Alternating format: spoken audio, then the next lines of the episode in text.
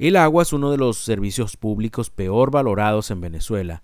Según el Observatorio Venezolano de Conflictividad Social, más del 72% de la población evalúa negativamente la prestación de este servicio por la baja calidad y la intermitencia en la cual la reciben.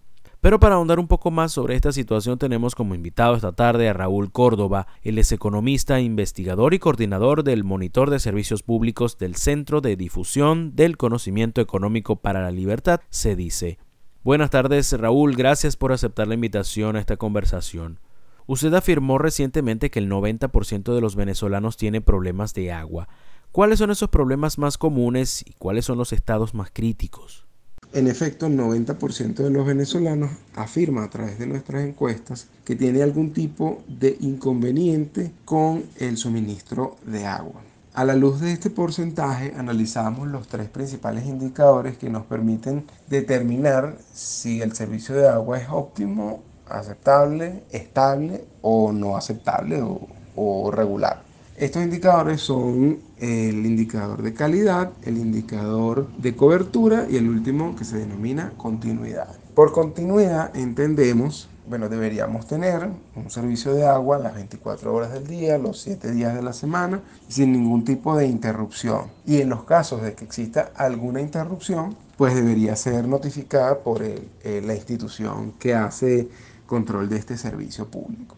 La mayor parte de los venezolanos está circunscrito a un esquema de racionamiento debido a que en efecto existen muchos inconvenientes para mantener un servicio completo o un servicio continuo, dados los problemas eléctricos, dados los problemas de las, las plantas de distribución, dados también los problemas en los sistemas de bombeo, que bueno, no han tenido el mantenimiento preventivo ni correctivo necesario para que esos sistemas se mantengan continuamente en funcionamiento y por ende para darle continuidad o algún esquema de continuidad a todos los sectores del país o a la mayoría, deberían, eh, eh, el sistema requiere que pues se haga de manera distribuida, es decir, no se puede mantener el sistema de manera continua en todo el país, dado las condiciones en las que está. Entonces se apagan algunos sectores para poder suministrar energía a otros y poder ejecutar algunos mantenimientos muy pequeños para que el sistema continúe aunque de manera no muy, no muy efectiva. El segundo criterio es el criterio de cobertura y este está asociado básicamente a las tuberías. Si existen tuberías matrices y secundarias que lleven el suministro de agua a todos los estados del país, aquí el principal problema es que no todas las tuberías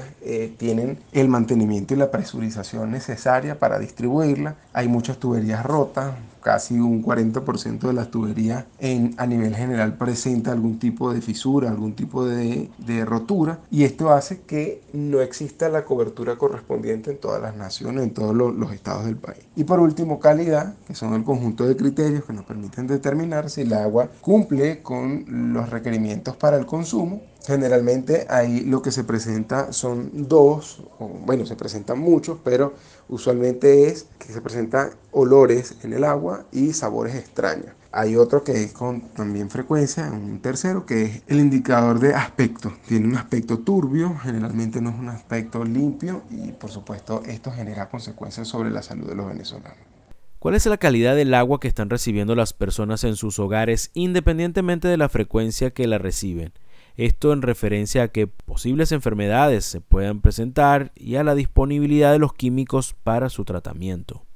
Bueno, en la segunda pregunta me permites profundizar un poco en el indicador de calidad. En efecto, cuando hablamos de agua, hablamos de una sustancia que debería cumplir con unos requerimientos internacionales, unos estándares que le, que le permiten a la ciudadanía poderla consumir, poderla utilizar en sus actividades domésticas y poderla acumular. Generalmente en los distintos países el índice de acumulación es muy bajo, pero en Venezuela el índice de acumulación puede ser mayor al índice de consumo, es decir, utilizamos mayor cantidad de tiempo y utilizamos mayores cantidades de espacio en la acumulación de agua que en el consumo de agua. Es decir, tenemos mayor agua acumulada que mayor agua continua a través de los grifos. Esto hace, por supuesto, que la calidad del agua se deteriore o digamos los parámetros de calidad se vulnere porque acumular el agua implica un tratamiento específico. Domésticamente no tenemos las condiciones para hacer los tratamientos, ni, ni los potabilizadores,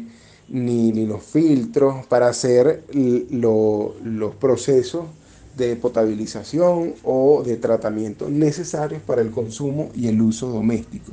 Entonces eso genera consecuencias sobre la salud, usualmente problemas gastrointestinales, la reaparición de algunas bacterias producto del agua, generalmente hay un porcentaje de que 25% de las emergencias que se registran en las unidades clínicas están relacionadas con trastornos gastrointestinales derivados de eh, mala calidad del agua. Llámese diarrea, disentería, eh, algún tipo de, llagas o, úlceras, producto también de bacterias que traen el agua y que el cuerpo las asimila. Eso también trae consecuencias en el mal lavado de los alimentos.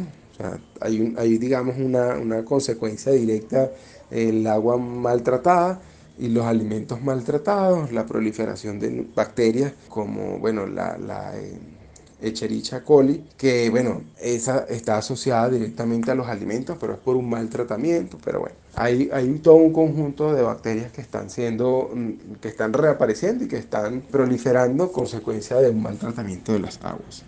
Les recordamos que tenemos como invitado en nuestra entrevista de esta tarde a Raúl Córdoba, economista, investigador y coordinador del Monitor de Servicios Públicos de CEDICE. En Venezuela se han hecho inversiones importantes en materia de agua en los últimos 20 años. De no ser así, ¿cuáles harían falta? Cuando hablamos de inversiones, más concretamente del gasto público que hace el gobierno en materia de servicios públicos, estamos hablando de una caja negra. No existe, en principio no existe una plataforma ni digital, ni manual, ni de ningún tipo, que nos permita a nosotros los investigadores conocer cuál es la cantidad de inversiones, cuál es la planificación de infraestructura para los distintos servicios. Y no hay un manejo transparente de, por supuesto, del, del esquema económico financiero de esas empresas. Aunado a eso, las tarifas son bastante pequeñas, no acompañan la operación del servicio y por supuesto es necesario o se hacen necesarias unas inversiones bastante grandes para que el servicio pueda continuar, pueda tener mayor cobertura y mejor calidad.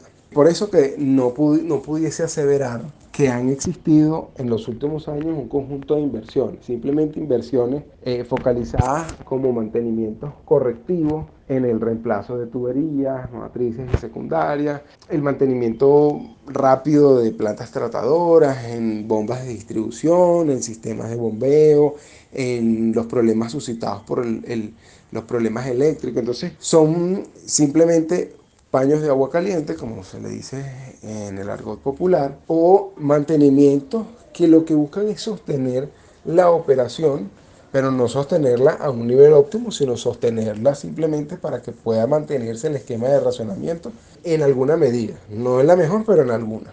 ¿Qué, ¿Cuáles inversiones harían falta? Por supuesto, eh, debe ir acompañado de dos acciones fundamentales un conjunto de inversiones que pueden venir a través de asociaciones público-privadas y un rediseño del esquema tarifario. Esto puede acompañar o debe acompañar estas inversiones para que el andamiaje y todo el sistema de distribución, de tratamiento, de colocación de agua en los hogares y en los comercios sea sostenible en el tiempo. De lo contrario, la inversión sin un esquema tarifario que lo acompaña no, no haría absolutamente nada, sería solamente correr la arruga. También hablar de, de inversiones requiere de, un, de, una cantidad bastante grande. Hace algún tiempo se hicieron unas estimaciones, hace por lo menos dos años, y se hablaba de unos 70 eh, a 80 a 80 mil millones de dólares que permitieran reacondicionar todo el sistema de aguas del país pero por supuesto se deben hacer análisis respecto a ese número, se deben estructurar nuevos estudios que permitan ajustarlo a la realidad actual. Pero es más o menos la cifra. ¿no? Para cerrar, Raúl, ¿algún consejo de cómo tratar el agua que reciben por tuberías para aquellas personas que aún la utilizan para su consumo, a pesar de que en muchas partes llega con mucha turbidez?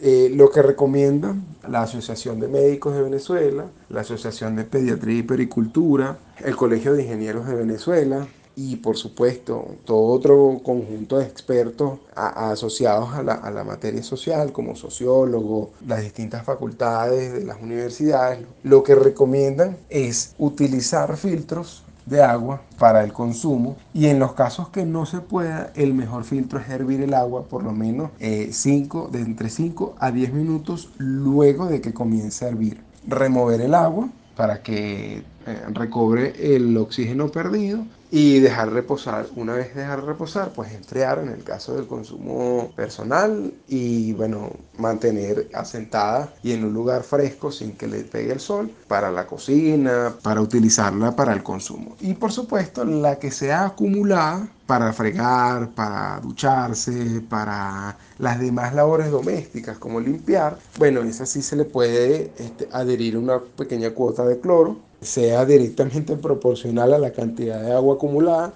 quizás por cada 20 litros, digamos unos uno 5 mililitros de cloro, ¿no? una especie de, medida es un chorrito pequeño, pues algo así. Pero, pero bueno, por cada 20 litros, 5 mililitros de, de, cloro, de manera que, por supuesto, permitan que el agua no cree ningún tipo de agente patógeno o agente bacteriano, que bueno, que luego se adhiera a los platos, a los vasos, al piso, etc. La mejor manera quizás es utilizar esa, esa medida. Estamos muy agradecidos con Raúl Córdoba, economista, investigador, coordinador del Monitor de Servicios Públicos del Centro de Difusión del Conocimiento Económico para la Libertad, se dice, por su participación esta tarde.